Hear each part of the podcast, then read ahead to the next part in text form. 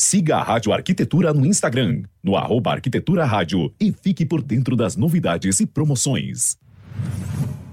O programa a seguir é uma produção e realização da Rádio Arquitetura. Todos os direitos reservados. Rádio Arquitetura. 24 horas com você. Muito bem, Rádio Arquitetura, uma nova rádio para novos tempos. Bom dia para você que está acompanhando a nossa programação nesta sexta-feira, 18 de junho de 2021, agora 10 horas e 31 minutos. Aliás, uma sexta-feira gelada aqui na Grande Porto Alegre, aliás, em todo o estado do Rio Grande do Sul, que você que nos acompanha em outros estados aqui, para ter uma ideia, está fazendo nesse momento 11 graus e 4 décimos, temperatura que hoje não passa dos 16 graus. Está começando mais uma transmissão especial aqui da Rádio Arquitetura. Lembrando que você pode nos acompanhar pelo site em radioarquitetura.com.br, também através do aplicativo Radiosnet e com imagens no Facebook. Todo o material da Rádio Arquitetura também fica à disposição assim que termina a transmissão em vídeo no Facebook e atualizações todas as segundas-feiras nas plataformas de streaming Deezer, Castbox e Spotify. Programa de hoje fazendo uma live sobre o webinário A Realidade e a Prática no Ensino e Formação em Arquitetura e Urbanismo, webinário que acontece na semana que vem, né? E já vai ficar aí o convite para você também assistir, né? Esse webinário nos dias 24 e 25 de junho, das 14h30 às 18 horas pelo YouTube. E a gente tem o privilégio de receber para conversar conosco e com você, querido ouvinte da Rádio Arquitetura, os conselheiros do CAU-RS, Cecília Esteve, Rodrigo Spinelli, que eu vou colocar agora na tela para esse bate-papo. Bem-vindos, Rodrigo, bem-vinda, Cissa, já vou chamar de Cissa, né? Já vamos, vamos abandonar as formalidades de cara aqui. Bem-vindo, pessoal. Obrigada, Alexandre. Obrigado, Alexandre. Obrigado pelo convite, oportunidade aí da gente poder trazer todas as informações pertinentes aí também ao nosso próximo evento, né? Começa na semana que vem. Uhum. Um evento que, ao meu ver, é de extrema importância, né? Devido aos rumos que a pandemia acabou por um lado, abrindo alguns caminhos que até então não estavam disponíveis e outros acelerando o processo, né? Uh, como é que vocês identificaram essa demanda? Como nasceu a ideia desse webinário e qual é o propósito dele, Rodrigo e Cissa? Uh, bom, é, primeiro, assim, então, agradecendo a oportunidade, né, Alexandre? Sempre bom retornar aqui na Rádio Arquitetura, né? E principalmente trazendo essas questões relacionadas ao ensino de arquitetura, né? Uhum. Pra, é, todo mundo passou por isso, né? Todo mundo que quer ser arquiteto passará por uma instituição de ensino, né? Uhum. E, e, nós, dentro do, do, do, do, conselho, né, essa gestão que se inicia agora nesse ano, seguimos com uma preocupação muito grande né, em relação à formação do arquiteto e urbanista. Uhum. Né?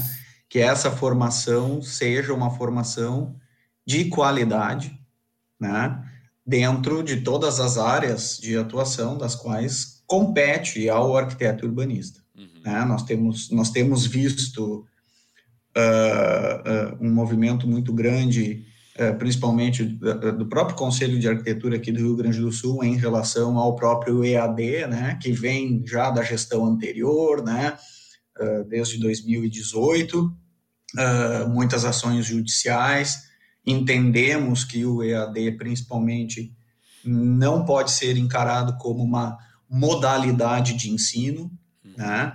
e sim como uma ferramenta, né? como uma possibilidade. Uhum. Né? E aí entendemos muitas questões relacionadas a isso também, principalmente a carga horária que muitas instituições hoje de ensino de arquitetura EAD traz para dentro de um currículo, uhum. né? E isso nos leva a um debate muito grande em relação a muitas questões que aí durante o próprio programa a gente pode trazer. E aí surgiu na vida de todo mundo, né, no começo de 2020, a pandemia. Sim.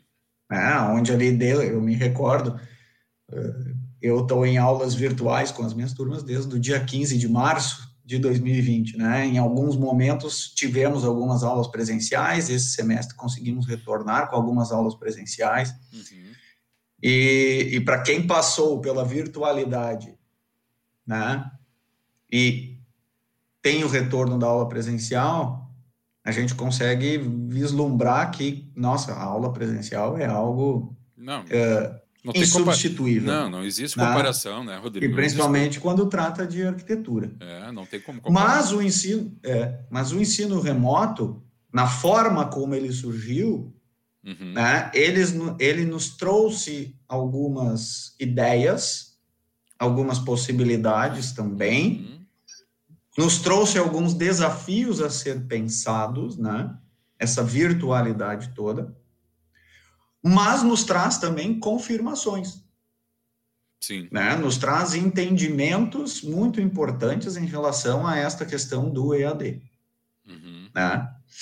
Então, e, e, mesmo assim, existe uma diferença muito grande entre o que é o EAD e o que é o ensino remoto emergencial, né? Uhum. O EAD é praticamente assim, coloca o conteúdo, é, é assim, né? Não pode ser que é praticamente, mas ele é assim, coloca o conteúdo no colo do aluno e o aluno estuda por si. Sim. Né? Sim. Tira as dúvidas com o tutor, né? E por aí vai. O ensino remoto emergencial tem a presença do professor 100%. Uhum. Né? Apesar de N problemas de interação com os próprios uh, alunos durante a aula, né? Que muitas vezes acabam não abrindo as câmeras e tal, mas é uma questão que precisa ser reforçada ainda de uma forma aprofundada. Então, precisa de um entendimento muito grande ainda, né, essa questão da virtualidade dentro do próprio ensino de arquitetura. Sim. E aí vem o seminário, ele vem com essa ideia, né, de buscarmos entender o futuro do ensino de arquitetura, as questões relacionadas ao EAD, né, a, a, a, as questões relacionadas a essa virtualidade toda que o, o que o ensino remoto emergencial também nos trouxe, né? Que a pandemia acabou escancarando. Sim. Cissa. É, acho que como colocou o Spinelli, acho que o que a gente quer estudar nesse webinário, né, é tensionar um pouco o que foi avançado nesse, nesse último ano agora e entender os limites, né? Porque como uhum. o Rodrigo colocou, a gente tem limites. A, a questão da, do ERE, né, o ensino remoto emergencial, trouxe muitos benefícios, mas realmente existe a presença do professor. Então, a gente está assistindo uma aula, existe um professor falando, né, organizando todo um conteúdo para ser passado para os alunos, mesmo que os alunos estejam com a câmera fechada, né, ele está acompanhando, tem um chat, está acompanhando. E se a pessoa tem uma dúvida, ela automaticamente pode botar ali no chat, né, pode ligar a sua câmera e dizer, professor, não entendi. E o EAD realmente não é assim, né? O EAD é um vídeo, é um vídeo disponibilizado, é como se a gente tivesse uma faculdade de arquitetura no YouTube. Então a gente tem curso de arquitetura e urbanismo no YouTube, entra ali, aula 1, 2, 3, tarará, e vamos sair arquitetos, né? E a gente sabe que para o nosso, pro nosso campo profissional, isso não é possível, porque a gente uhum. precisa dessa interação. Imagina, né? Ah, aprendi a dimensionar uma, uma estrutura numa aula de YouTube. Como assim? Né? Como que tu vai assinar um projeto depois tendo visto uma aula de YouTube, né? Uhum. Então é mais ou menos isso assim que a gente tem tentado colocar, porque o EAD ele é uma ferramenta, ele é uma ferramenta legítima, tem partes dos cursos de arquitetura que poderiam se beneficiar e muito né, dessas ferramentas EAD, porque aí tu pode assistir uma aula e tirar dúvida depois, mas são algumas partes dos cursos, né? Então uhum. a gente uhum. tem tentado trabalhar dentro do conselho muito esse limite, né? O que que até onde o EAD pode ir e até onde se o EAD chegar, a gente vai acabar perdendo qualidade no ensino e perdendo qualidade no ensino, formando profissionais menos capazes e aí prejudicando a nossa sociedade, né? Que no final das contas é o objetivo do nosso conselho é trabalhar em prol de uma sociedade melhor. Eu acho que esse tema que o, que o webinário uh, nos traz, ele é muito extenso. Eu vou dizer assim, ó, que dois dias é pouquíssimo tempo para tra tratar de todos os desdobramentos que isso tem. E aí eu peço permissão para trazer também uma experiência profissional. Fui fazer agora, durante a pandemia, minha segunda graduação. Eu fiquei um mês. A minha primeira graduação foi toda presencial, né? Eu fiquei um mês e saí fora. porque não existe uma qualidade no EAD. É como o Rodrigo falou, ele despeja aquele conteúdo no colo da, da pela Santos. Eu pensei, bom, se é para fazer isso daí e pagar por isso, cara, eu compro uma apostila, vou ler por minha conta e tal, que não era o caso, né? Mas daí, dentro desse, disso tudo, tem uma outra questão, não sei se vai ser tratada no webinar, mas acho que é importante a gente mencionar, que é o seguinte. Uh, nós sabemos que o EAD não pode ser para arquitetura, não tem como, não existem condições EAD. Uh, os profissionais de arquitetura e urbanismo, com quem eu falo, quase que 100% concordam com isso, que não, não existe essa possibilidade. Porém, existem muitas faculdades, dessas de menor expressão, que vendem a ideia para o público em geral de que sim, é possível fazer um curso de EAD em arquitetura. E eu acho isso de uma malícia, de uma má fé tão, tão grande, porque quem quer fazer arquitetura muitas vezes acaba não tendo esse discernimento do quão é importante ser presencial e acaba fazendo coro com uma atitude dessas, né? É, eles se aproveitam de uma informação, de uma questão também relacionada à universalização do ensino, uhum. né? E aí eles vão justamente no ponto fraco que muitas vezes é a questão do investimento que tu tens que fazer numa mensalidade. Sim. Né? Porque nós entendemos também que as universidades públicas, as federais, elas não dão conta de toda uma demanda. Uhum. Existe um limite nesse sentido. Então, e existe esse oportunismo, né? Uhum. O que nós o que nós o que nós temos acompanhado também é uh, uh, e é uma questão que a gente tem visto, é a. É, existe indícios também de uma crescente desistência em alguns cursos EAD. Uhum. Tanto é que nós temos cursos EAD em arquitetura que encerraram as atividades por falta de alunos. Isso é um ponto. Né? A grande questão também do curso EAD é, uh, uh, digamos assim, uh, a hiperinflação de vagas. Não sei se esse é o termo mais correto, mas é, é uma hiperinflação de vagas. Uhum. Nós temos instituições de ensino que têm, para o Brasil, 30 mil vagas Sim. em EAD, Sim. distribuídas em diversas cidades, ali, cidades pequenas, né? E a grande questão, e é o que tu comentaste, Alexandre, é, man, é, é conseguir trazer uma qualidade, uhum. né? Nós temos um, existe um documento, né, para os cursos de arquitetura, que é o que também habilita cursos de arquitetura, que são as DCNs, são as diretrizes curriculares nacionais. As nossas últimas DCNs são de 2010. Então, nós temos também um debate muito grande e que aconteceu até o ano de 2019, que foi a redação de novas DCNs. Uhum. Tá? E essas DCNs também podem nos trazer uma segurança grande em relação à qualidade de ensino, quantidade de horas-aula, né? Uh, quantidade de horas-aulas relacionadas ao que pode ser realmente ensino à distância, né? E o que pode ser ensino à distância. Uhum. Então, hoje, nós não temos isso também, é uma, é uma nós temos uma insegurança hoje, não uma segurança. Sim. sim. Né, em relação a um, a um, documento que pode nos trazer tudo isso. Então, nós temos um debate uh, que deve ser aprofundado, né, e que deve ser levado em conta para nos trazer essa segurança. E aí nós temos essa margem. Tutores que não têm é, é, a formação adequada, né, para fazer o acompanhamento dos alunos. Sim. Alunos que passam em disciplinas de EAD e que não fazem trabalhos, provas, não entregam, mas são aprovados. Sim. Né? O que a gente fica sabendo, muitas vezes, é talvez seja um pingo né, em relação ao, ao todo que realmente ocorre. Aí não tem como imaginar como um profissional desses vai ingressar depois no mercado de tra trabalho, né?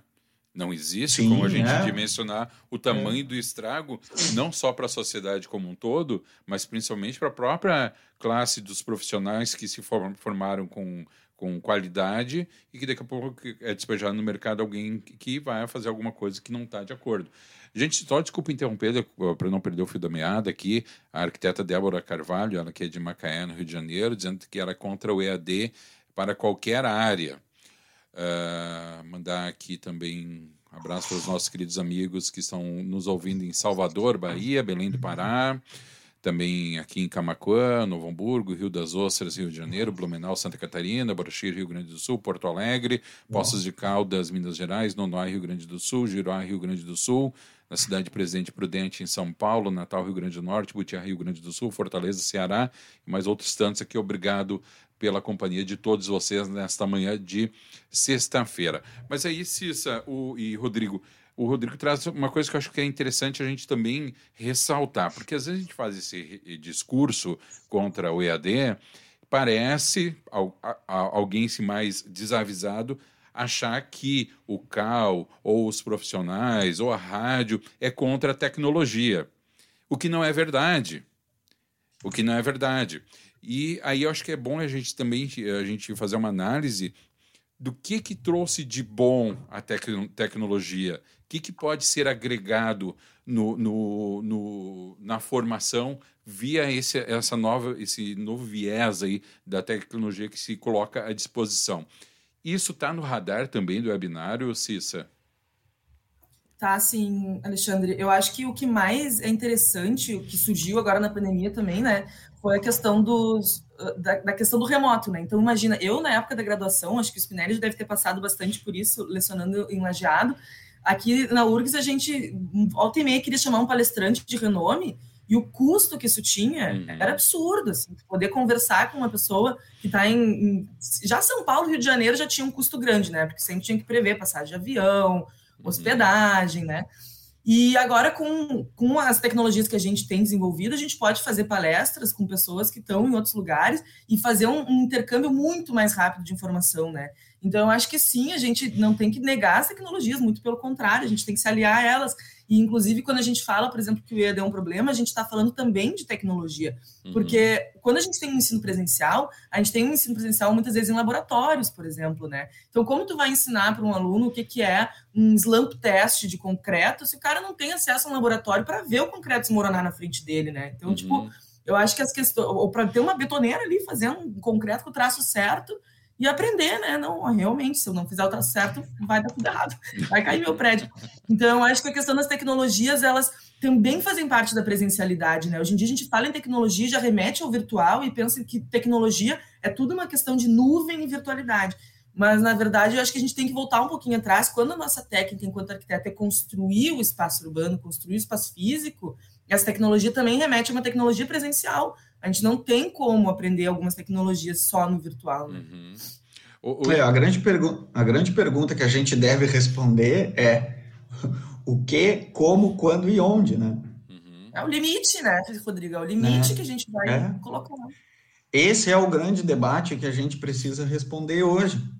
Né? Nós, precisamos, nós vamos precisar ter este entendimento para ver como vai ser esse futuro do ensino agora para frente. Sim, sim. É, e aí cabe uma outra questão, Rodrigo e Cissa, que é o seguinte: é, a, a, embora muitas universidades já incorporaram isso já há algum tempo, mas essa mudança ela se ocorreu, cara, em um ano, um ano e meio, né? A, a substancial. As universidades estão preparadas uh, em nível tecnológico e até ouso dizer em nível, nível pedagógico para uh, eh, essa mudança, uh, mesmo que seja incorporando, não seja o alvo principal, mas incorporando alguns elementos de tecnologia no ensino, não, em algum momento isso não pode parecer, por mais paradoxal que pareça, um retrocesso para uma readequação em relação a essas tecnologias no ensino? É, é depende muito de instituição para instituição. Né? A gente viu o movimento, por exemplo, as, as instituições públicas, elas ficaram bastante tempo parada. Uhum. Né? E, tá tendo um, e, e, está tendo agora um atraso em relação até cronograma, semestre, né? semestralidades e tal. Né?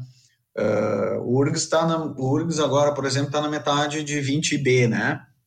Uhum. Então, está tá acontecendo é, o semestre de 20B. 2021 agora, na URGS 2021. Eu sou mestrando agora nova, vamos é. começar semanas as aulas. Então, 2021 agora, 2021 agora. É. Uhum. É, eu, tô, eu, eu já estou entrando. A gente fez uma pesquisa, né? Agora, durante a pandemia, o CAL fez uma pesquisa com os professores e, e sobre a questão da, do impacto da pandemia nas universidades, que inclusive vai ser publicada no, no site do Conselho, né? Spinelli, me, me corrija até se já sim, não está publicada. É, não, isso vai ser agora publicado daqui, daqui uns dias, nós aprovamos isso na Comissão de Ensino e Formação agora na reunião desta semana, né, e vai ser, esses dados vão ser publicados agora. Uh, então, uh, uh, retomando assim, né, eu, por exemplo, estou entrando em férias agora, estou encerrando as minhas turmas agora, entrando em férias, modo de dizer, né, uhum. está tendo agora este período de reorganização já para o semestre B, né, nas, nas privadas, né, as privadas ali a partir do dia 15 de março de 2020, elas já conseguiram inserir, assim, algumas com um pouco mais de organização, algumas com não tanta organização, né, e, a roda do carro foi sendo trocada com o carro andando, assim, né, conforme uh, as possibilidades foram levando. Isso foi preocupante também, né, uhum. e aí a partir desses dados que a CISA nos traz, uh, em relação a, a, a, esse questionário que a gente fez com os docentes, né, com os coordenadores de curso, né, uhum. Uh, existe, uh, a gente vê que existe mu muita dificuldade de adaptação aos professores em relação à modalidade, né? Sim. Porque existia um hábito, foi uma ruptura, foi muito abrupto, né? Tu, num dia tu está dando aula presencial, no dia seguinte tu estás dando aula virtual. Uhum, uhum. Né? Tu está no ensino remoto. Então, Existe uma questão também de adequação de ferramentas. Uhum. Né? Isso é importante. Existe uma questão psicológica muito grande também relacionada ao medo das coisas. Uhum. Né? Muitos alunos com receio também, medo de infecção, medo de ficarem doentes, né? Uh, então, isso também nos traz uh, nos trouxe muita preocupação, uhum. né? Então, são pontos aí sempre a serem debatidos e a serem pontos de reflexão. É, eu acredito, não conheço tanto assim, mas talvez vocês sejam os, alguns dos conselheiros mais jovens hoje dentro do CAL. Né? Acho que a Cissa, talvez, uma das mais jovens também. Uh, Rodrigo, não sei, o Rodrigo deve estar com 50 e poucos, mas. Uh... Que amigão, né?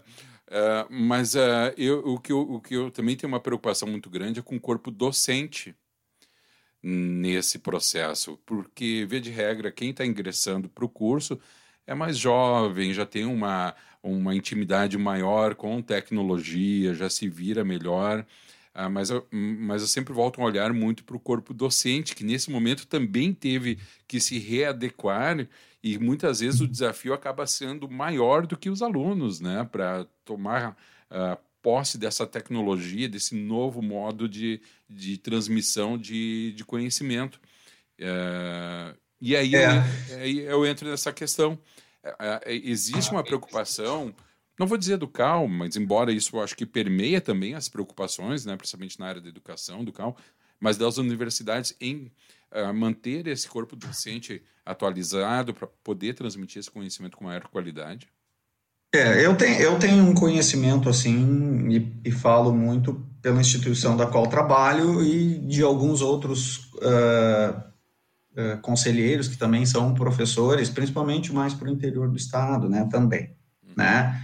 Então, tem, tem, teve muitas universidades que fizeram, sim, um planejamento, montaram programas pedagógicos até com certa urgência para conseguir atender, né, tipo um, um, pequeno código de posturas e tal, né. Uhum. E, e, isso auxilia o professor, claro, né, mas ao mesmo tempo não resolve 100% do problema, porque do lado de cá da webcam Tá uma pessoa, um ser humano que tem questões de pensamento, que tem questões de profundidade psicológica, né? Uhum. Então, eu sei de instituições que precisou fazer acompanhamento psicológico com alguns professores, com, os pró com o próprio departamento da universidade, uhum. com um apoio, uma forma de trazer apoio. É uma mudança de, foi uma mudança de rotina muito grande, né? Sim. Muito grande. Sim. Porque acabou se entrando numa roda viva, assim, também, né? Tu começa a fazer orientações de manhã e aí tu consegue ir agendando mais orientações, por exemplo, ou tu consegue ligar mais também a questão do teu trabalho da universidade com talvez o trabalho que tu tem fora, né? Sim. E aí se perde muitas vezes aquele tempo anterior às próprias atividades, que é o tempo que tu tem de te organizar, de tu preparar. Perfeito a tua mochila, colocar as coisas dentro da tua carteira, tu ir tomar um banho, tu fazer um lanche, sabe? Sentar 10, 15 minutos, meia hora, olhar um jornal antes de ir para aula, né? Então, e é um tempo que talvez a gente não, não, não desse tanto a preocupação que a gente dava, é, o, o não é a preocupação, mas o valor que a gente dava antes, uhum. né? se engatou muitas atividades uma atrás da outra. Isso foi, isso eu vejo como que foi um problema bem sério assim. Uma outra questão que eu vejo e que apareceu bastante é nós temos uma experiência de aula presencial. Uhum. Como vai ser a avaliação, né, a própria avaliação Sim. que a gente vai fazer? Como é que eu, como é que eu estou me saindo numa aula virtual. Que é um ambiente completamente diferente do presencial, né? É, e o virtual é um ambiente? A gente se pergunta é, sobre todas é, essas virtual, coisas. É uma, é, é. é uma, questão filosófica agora, né? Pô, Rodrigo, mas é essa hora puxar uma questão filosófica aí. Filosófica o cara já está com fome 11 da manhã.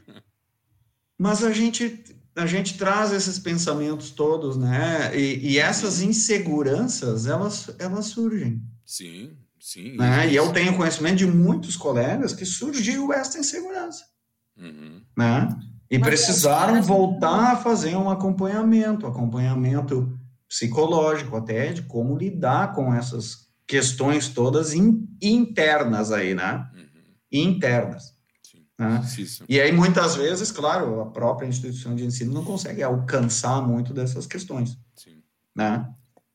Mas eu acho que isso que o Alexandre pergunta também dos, da adaptação dos professores, né? A gente, eu vi professores agora no ensino remoto emergencial de 70 anos dando aula online, se esforçando ali, né? Aprendendo uma nova tecnologia e, e, acho que dentro da arquitetura eu peguei uma, obrigada por me dizer que eu sou jovem, né, Alexandre? Mas eu peguei um, um turning point, assim, eu peguei uma virada de chave, por exemplo, dentro do ensino da arquitetura que eu entrei numa universidade que ensinava a gente a desenhar na prancheta uhum. e os uhum. professores ainda desconheciam, por exemplo, uma técnica como AutoCAD ou SketchUp estava surgindo uhum. e também não sabiam muito bem como cobrar uma, um render, cobrar um, um, projeto, né? Não sabiam nem nos auxiliar às vezes, não sabiam plotar coisas. Então era muito complicado também no momento que eu estava estudando é, esse viés tecnológico que estava trocando e que a gente via que tinha professores que ainda não estavam conseguindo se atualizar, porque uhum. também estavam há anos no mercado trabalhando na prancheta e achavam que a prancheta era aquilo ali, e advogavam, inclusive, que veja só as perdas que temos passando para o AutoCAD, porque a prancheta é muito melhor, porque o desenho à mão é muito melhor. Sim. Então, eu acho que o, a arquitetura já vem, assim, de um crescente, né, de, de avanço tecnológico, que a gente está sempre tendo que correr atrás, né? Claro que agora, com a pandemia, a gente vê que realmente as universidades têm que ter um papel maior, principalmente nisso que o Spinelli comentou, né, de apoio psicológico ao professor, Sim. porque realmente foi muito brusco e foi muito a revelia, né, fora do controle da gente. Eu acho que toda vez que a gente, enquanto ser humano, perde a ideia de controle, assim, a gente acaba, né, perdendo um pouco o chão e fica psicologicamente bastante abalado. Mas o, o, conselho tem acompanhado isso. Eu acho que é bem uhum. interessante da gente deixar isso bem claro, né, Rodrigo? Que a gente tentou fazer um acompanhamento com as universidades, fez levantamentos e tem trabalhado junto com, com é. dentro da comissão de ensino e formação, né? Debater tudo isso, porque não foram coisas que passaram despercebidas pelo CAL, muito pelo uhum. contrário. Uhum. É, a gente tenta buscar sempre as informações, manter contato com os coordenadores de curso, né? Uh, o canal sempre aberto com todos que queiram conversar com a própria comissão de ensino e formação, né? Isso é, isso é, é fundamental. Nós já fizemos este ano uma reunião com os coordenadores de curso Uh, até foi uma reunião extraordinária, porque normalmente a gente faz sempre uma reunião junto com o seminário e uma no segundo semestre. E uhum. esse ano a gente já fez essa programação no começo do ano, agora teremos o seminário na quinta e na sexta da semana que vem. Na quarta-feira à tarde, anterior ao seminário, nós nos reuniremos apenas com os coordenadores de curso, né, para a gente conseguir entender todas essas questões novamente, e a gente entende que o trabalho das instituições não param, né? Uhum. Não vão parar. E, e, e temos já para julho organizado um encontro no final de julho com os coordenadores de cursos e os coordenadores de escritórios modelos, né, dos EMAUs também, que é uma atividade que muitas vezes acaba fazendo uh, práticas assistenciais, né, e que durante a pandemia também se aumentou bastante essas práticas assistenciais. Tá? Então, como é que fica essas demandas todas, né? Então, a gente está buscando ter um entendimento uh, uh, mais abrangente possível, assim, a partir desse acompanhamento. Questionário, como a Cissa já trouxe, né? Gestão anterior fez o, fez o questionário, analisamos os dados, depois, no começo desse ano, refizemos o questionário, principalmente porque em um ano muita coisa acontece, né? Sim. Quais são as percepções que esses profissionais do ensino de arquitetura, né, nossos colegas arquitetos, nos trazem em relação a essa modificação, né? Talvez no começo do ano lá, era uma percepção. Com o andar da carruagem, a gente viu que a coisa degringolou um pouquinho mais. Sim. Né? Teve esse problema. Tem questão do ferramental, como diz a Cissa, né? existe uma questão muito importante a ser pensada aí, né? como é que faz esse atendimento. Vamos pegar um exemplo. Para mim, foi muito mais fácil fazer as aulas comprando uma mesa digitalizadora. Uhum. Pequenininha, assim, com a caneta, que tu consegue fazer as orientações em cima.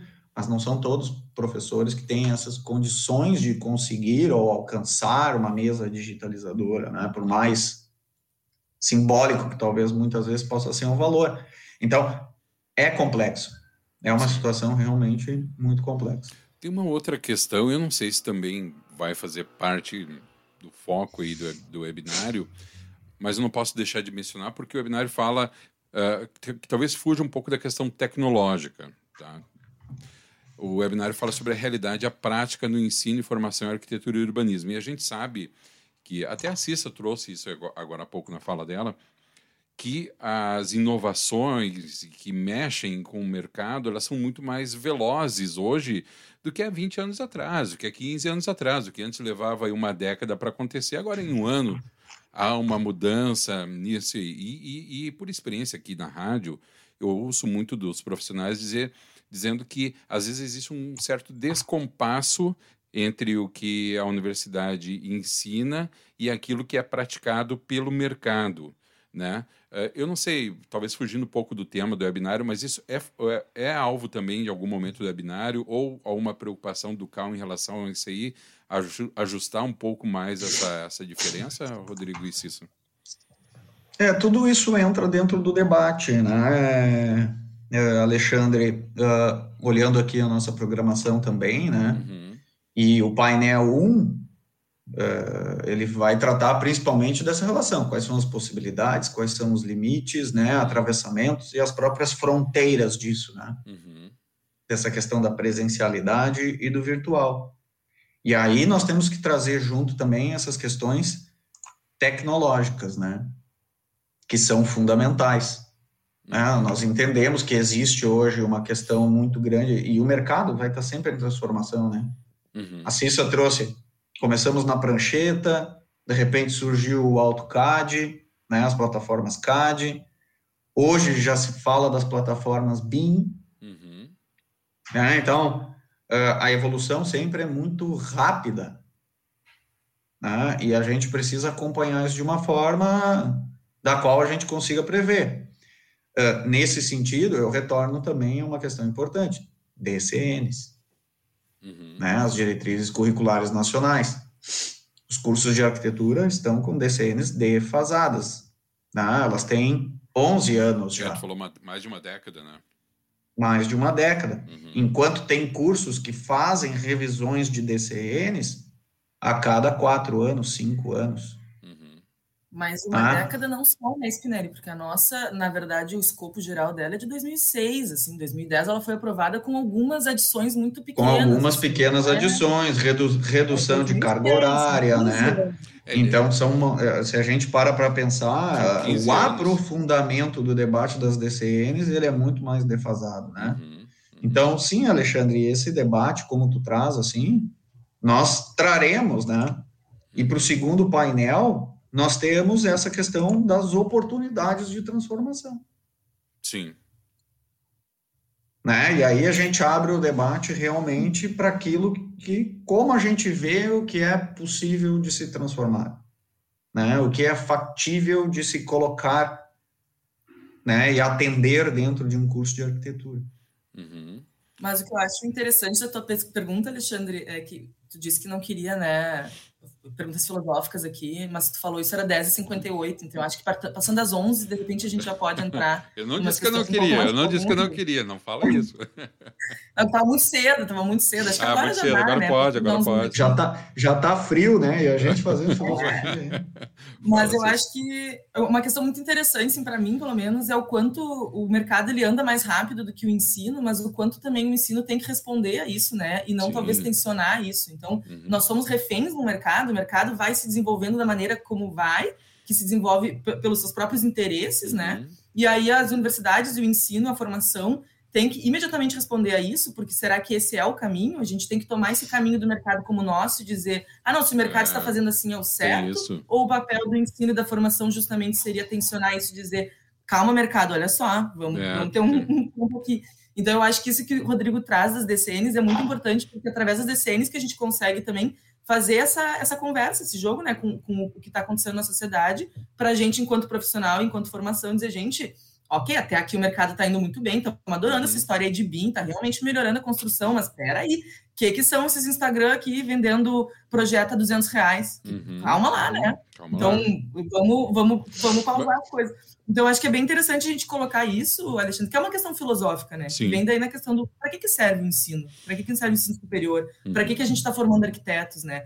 Eu sempre coloco muito isso, assim, a gente, quando se criaram as universidades de arquitetura no Brasil, a gente vinha num período desenvolvimentista onde a gente precisava desses arquitetos para pensar as nossas cidades e poder se desenvolver. E isso era muito claro. Porque antes da gente ter o arquiteto formado no Brasil, a gente chamava arquitetos de fora para chegarem aqui e fazerem planos urbanísticos que não refletiam nada da nossa realidade, né? Então eu sempre lembro isso quando eu converso com, no meu trabalho mais, né?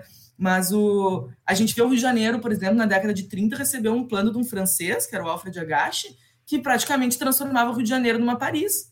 Uhum. E era isso que a gente precisava para o Rio de Janeiro. É isso que o Rio de Janeiro é. Então, eu acho que é bem interessante assim, a gente ver como, a partir da, da, formação da mão de obra local, da gente ter arquitetos brasileiros que pensem a realidade brasileira, a gente consegue ditar o que é o desenvolvimento da nossa sociedade a partir de nós mesmos, né? Sem ficar dependendo de outras de outros de estrangeirismos, assim, digamos. Então, eu acho que a gente tem que pensar isso, tá? Mas qual é o papel da universidade? Uhum. Só porque o mercado está tá inovando e o mercado muitas vezes se baseia em o que está acontecendo mais rápido fora do Brasil, uhum. isso é certo?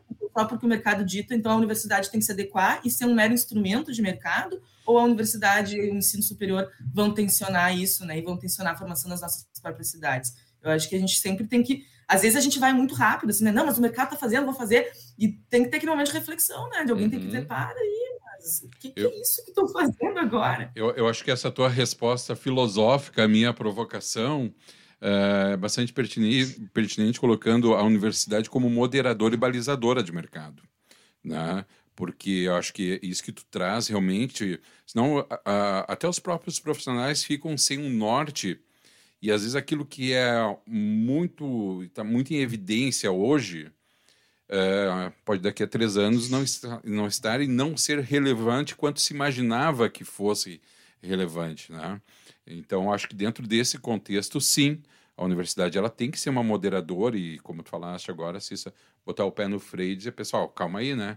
Vamos, vamos pensar e não vamos nos empolgar tanto até que a coisa se consolide, né? E seja de fato uh, algo que faça diferença. Mas é, mesmo assim. Reali... Fale. E essas realidades, né, Alexandre? uh, nós temos que transportar também tudo isso para as questões das próprias realidades regionais. Uhum. Né? Aqui no Brasil, nós temos realidades regionais que são completamente distintas uma das outras, né? Uhum. Vamos pegar realidades econômicas, realidades sociais, realidades culturais, né? Uh, modelos de modos de se viver, modos de se construir. Uhum. Né? Então, uh, uh, são questões e a DCN traz isso, já a atual DCN traz isso, tanto que aqui no Rio Grande, tanto que aqui no Rio Grande do Sul nós estudamos, ok, arquitetura brasileira, certo? Uhum. Mas nós estudamos a arquitetura do Rio Grande do Sul, arquitetura imigrantista. Desculpa te cortar, tá? mas eu já queria aproveitar e perguntar a opinião de vocês como profissionais mesmo, dentro disso que tu está trazendo, Rodrigo. Vocês não temem que haja, e devido a, a uma a globalização, até mesmo da divulgação em mídias e daquilo que se expõe, de uma pasteurização nesse sentido, de que tudo se torne meio que padrão, uh, meio que desrespeitando essas regionalidades aí. Que uma coisa que eu noto na minha área na, de comunicação, que houve uma padronização em relação ao sotaque. A gente não vê mais sotaque nordestino, não vê sotaque de mineiro na, nas mídias. Parece que todo mundo tem que ter um sotaque uhum. neutro. Isso é um desrespeito é. à cultura dos estados, é. tamanha. Mas, isso não pode isso... acontecer em algum momento com a arquitetura? Mas isso é o grande problema também, Alexandre, e que a gente vê é o EAD. Uhum. O EAD simplesmente nos traz a questão. Eles têm lá questão do ensino, da arquitetura brasileira e tal, mas a regionalidade, a adequação dos cursos em relação às características da sua região é, é, é inexistente. Inexistente, sim. Né? É inexistente. Então, existe essa, essa questão do padronizar.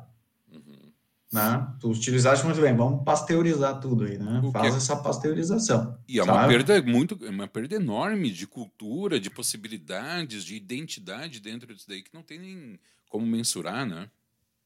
Sim, sim, é uma, é uma perda gigante de identidade. Sim. É, eu ah, gente... concordo, eu acho que é uma questão dessa padronização do consumo, né? Porque a gente, ao, ao, como a gente se torna consumidor, a gente consome melhor o que a gente entende melhor, então tu padroniza tudo e acaba que tu consome mais fácil, né? Uhum. E eu noto isso com tudo, assim, e a gente, eu não sei vocês, mas aqui no meu bairro agora, fizeram um novo mercadinho, assim, tinha, tinha um Subway numa esquina, fechou o Subway, e abriram um mercadinho de bairro, assim, mas uhum. só que todo hipster, né? Com todo tecnológico, e aí colocaram o nome do mercado em cima e colocaram um nome bem grande, assim, embaixo escreveram mercado de bairro. Eu fiquei assim, gente, o mercado de bairro ele não precisa anunciar mercado de bairro, não. entendeu? Então, para mim, é essa questão da padronização. Isso o mercado de bairro, entenda, entre, compra sua água antes de seguir o seu caminho. Gente, não precisa disso, né? Sim. Então, eu acho que sim, a arquitetura ela já está passando por isso, Alexandre, há muito tempo. Acho que essa arquitetura que é, as universidades né, tentam trabalhar justamente o oposto disso, né? E o EAD, como colocou o Spinelli, é, é, é, é a consolidação dessa padronização, né? A gente padroniza a formação, padroniza o consumo, padroniza a produção e padroniza daí, que é a questão que eu acho que tu coloca, o que, que é o sotaque neutro? O que, que é essa coisa que está sendo ensinada como neutra, como correta, né? Uhum. E não tem mais esse debate. Eu acho que eu que sou oriundo de uma universidade pública, vejo como dentro da universidade a gente pode tensionar e questionar, né? Tá, peraí, mas por que, que a gente está aprendendo isso? O que, que, que, isso é relevante, né? Uhum. E no EAD tu não tem, tu não pode sequer fazer uma pergunta enquanto não. o cara tá falando. Tu não tem nem como questionar o professor, no mínimo, que dirá questionar a, o que está sendo ensinado como um todo, né? O que, que dirá questionar um currículo. Então, eu acho que justamente no EAD se perde essa conexão né, humana mesmo, como o Spinelli colocou, a gente está falando aqui do RE, do professor ter um tempo de ver um jornal, porque somos todos humanos, e para que desconectar essa humanidade, né? Eu acho que, muito pelo contrário, é. a gente tem que entender essa humanidade e desenvolver ela, e a partir dessa humanidade. Uhum. E a virtualidade traz essa padronização. Traz. É, é só fazer um, uma observação. Quando eu falei do curso que eu estava fazendo, não era curso de arquitetura, tá? era um outro curso. Não, não, embora eu quisesse muito fazer o presencial arquitetura, mas era outro curso. E aí, se eu complemento a tua fala, dizendo que, ele, que o professor do curso IAD, pelo menos na experiência que eu tive, ele não está nem preparado para esse tensionamento. Ele não tem nem base argumentativa para responder a uma, uma provocação, a um questionamento. Então se perde. É, o que, prova o que provavelmente é o tutor, né, Alexandre? É o tutor, é o tutor, exato. Porque o, profe o professor para um curso EAD, ele é conteudista. Sim. Ele prepara um conteúdo. Sim. Né? Ele prepara uma apostila.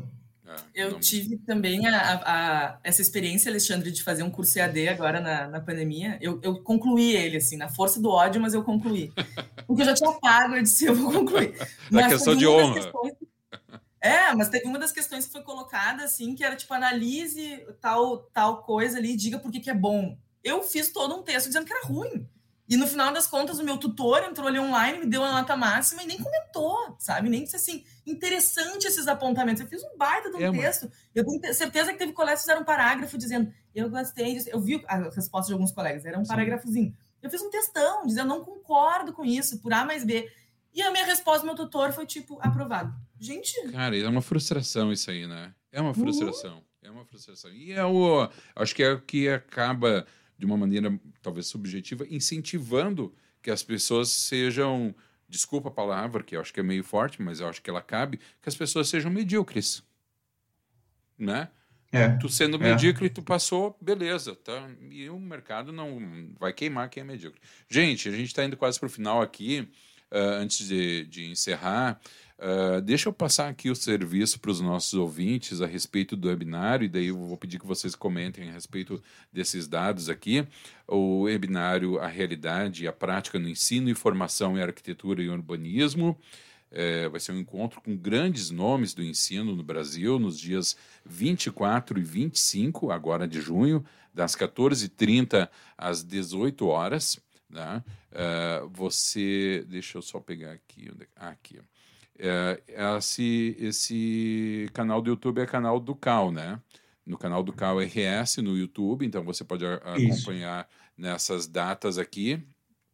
E tem o apoio, acho que é importante a gente falar também das, da, do apoio das entidades que estão apoiando institucionalmente o evento, FENEL, IABRS, SAERGS, AI Brasil RS, as BRS, a ABE e o CAL BR apoiando esse evento. As inscrições você pode fazer diretamente no site em é, calrs.gov.br barra Seminário Ensino 2021 e lembrando, pessoal, a inscrição é gratuita. Tá? Então, é uma grande oportunidade de acompanhar o pensamento aí de várias... Uh, vários uh, palestrantes que estarão presentes nesses dois dias de debate e exposição de, de pensamento no webinário Realidade e a Prática no Ensino, Formação em Arquitetura e Urbanismo. Informações complementares, Cissa e Rodrigo? Não, acredito assim, Desculpa. Vai ser, um, vai ser um grande momento de um debate muito realmente profundo, assim, acredito que vai nos trazer muitas reflexões muito importantes em relação a esse momento extremamente complexo, assim, uhum. e é um momento que realmente professores, coordenadores de curso, instituições de ensino é, têm que se unir para defender uma questão fundamental, que é a qualidade do ensino. Uh, nós aqui falamos em arquitetura e urbanismo, né? mas é uma qualidade de ensino geral, tá? Uh, uh, geral, né? E para o futuro, o futuro das profissões, o futuro da nação, o futuro do país como um todo, assim, né? Uh, para que não se entre num comodismo, principalmente em relação ao que a gente quer para o ensino e para o futuro da profissão, né? Acho que isso é fundamental.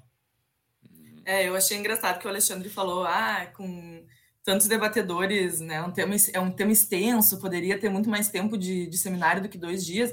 Tu tinha que ver a lista de debatedores que a gente tinha, Alexandre. Sim, a gente tá, a, a gente conseguiu uhum. escolher só esses, mas assim pode ter certeza é. que muita experiência interessante sendo feita nesse, nesse campo e a gente queria poder conversar com muito mais gente, então a gente realmente é, vai tentar trabalhar o tema na maior profundidade possível dentro desse curto tempo, né? Uhum. Mas vai ter outros seminários também depois.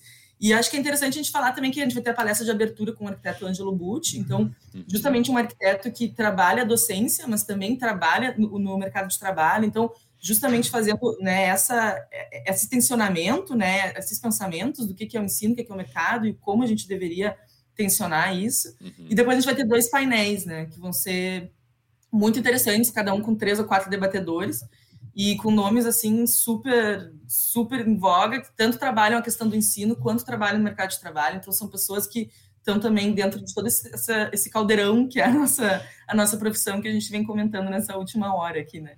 É, na verdade são nove Isso. palestrantes ao todo, então vou passar aqui o serviço rapidinho. Na quinta-feira, no dia 24, tem às 14h30 a cerimônia de abertura, depois tem a palestra com Ângelo Butti uh, sobre ser arquiteto, arquiteta e urbanista na contemporaneidade. Às 16h30 o painel Presencialidade e Virtualidade no Ensino da Arquitetura e Urbanismo, Possibilidades, Limites, Atravessamentos e Fronteiras. Na sexta-feira, no dia 25, 14h30, painel A Realidade e a Prática no Ensino, Informação em Arquitetura e Urbanismo, Oportunidades de Transformação, excelente, como todo, né, todo webinário. E às 16h30 tem uma mesa de encerramento. E é claro, você aí que está nos ouvindo, nos acompanhando, está super convidado a participar desse webinário. Lembrando, é, gratuito.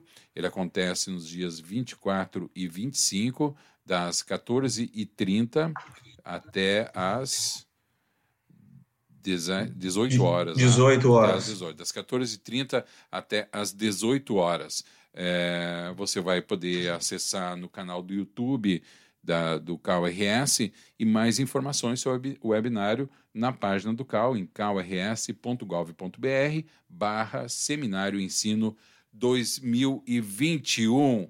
Rodrigo Isso. e Cissa, muito obrigado pela participação de vocês. Parabéns por essa iniciativa aí do CalRS acho que é mais do que oportuna, ela é extremamente necessária esse debate, muito que ainda é um momento de muita incerteza e a, trazer. Costumo falar que na, na rádio a gente tem uma internet que traz tanta informação e às vezes essas informações não são de qualidade, né? É, são incompletas, são erradas e tal. Então, nada melhor, melhor do que se informar ah, através de um evento que é um evento padrão, um evento com profissionais reconhecidos, que tem por trás de si todo o apoio de todas essas entidades, para você conhecer mais o pensamento e também procurar entender as possibilidades desse momento. Rodrigo e Cissa, muito obrigado pela participação de vocês e mandei um abraço a todo o pessoal aí do CAL, tá bom? Pode deixar, mandamos sim. Agradece. E nós que agradecemos sempre a oportunidade de conseguir fazermos as divulgações aqui dos nossos eventos, do nosso trabalho. Imagina, super parceiros.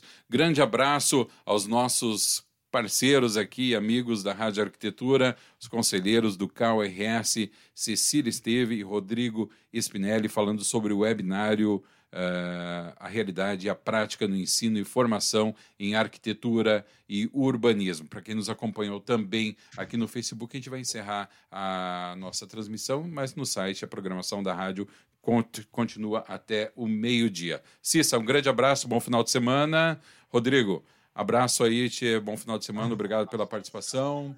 E a você que esteve conosco aqui também na Rádio Arquitetura, obrigado pela sua companhia. Eu vou encerrando essa live, mas a programação continua na radioarquitetura.com.br.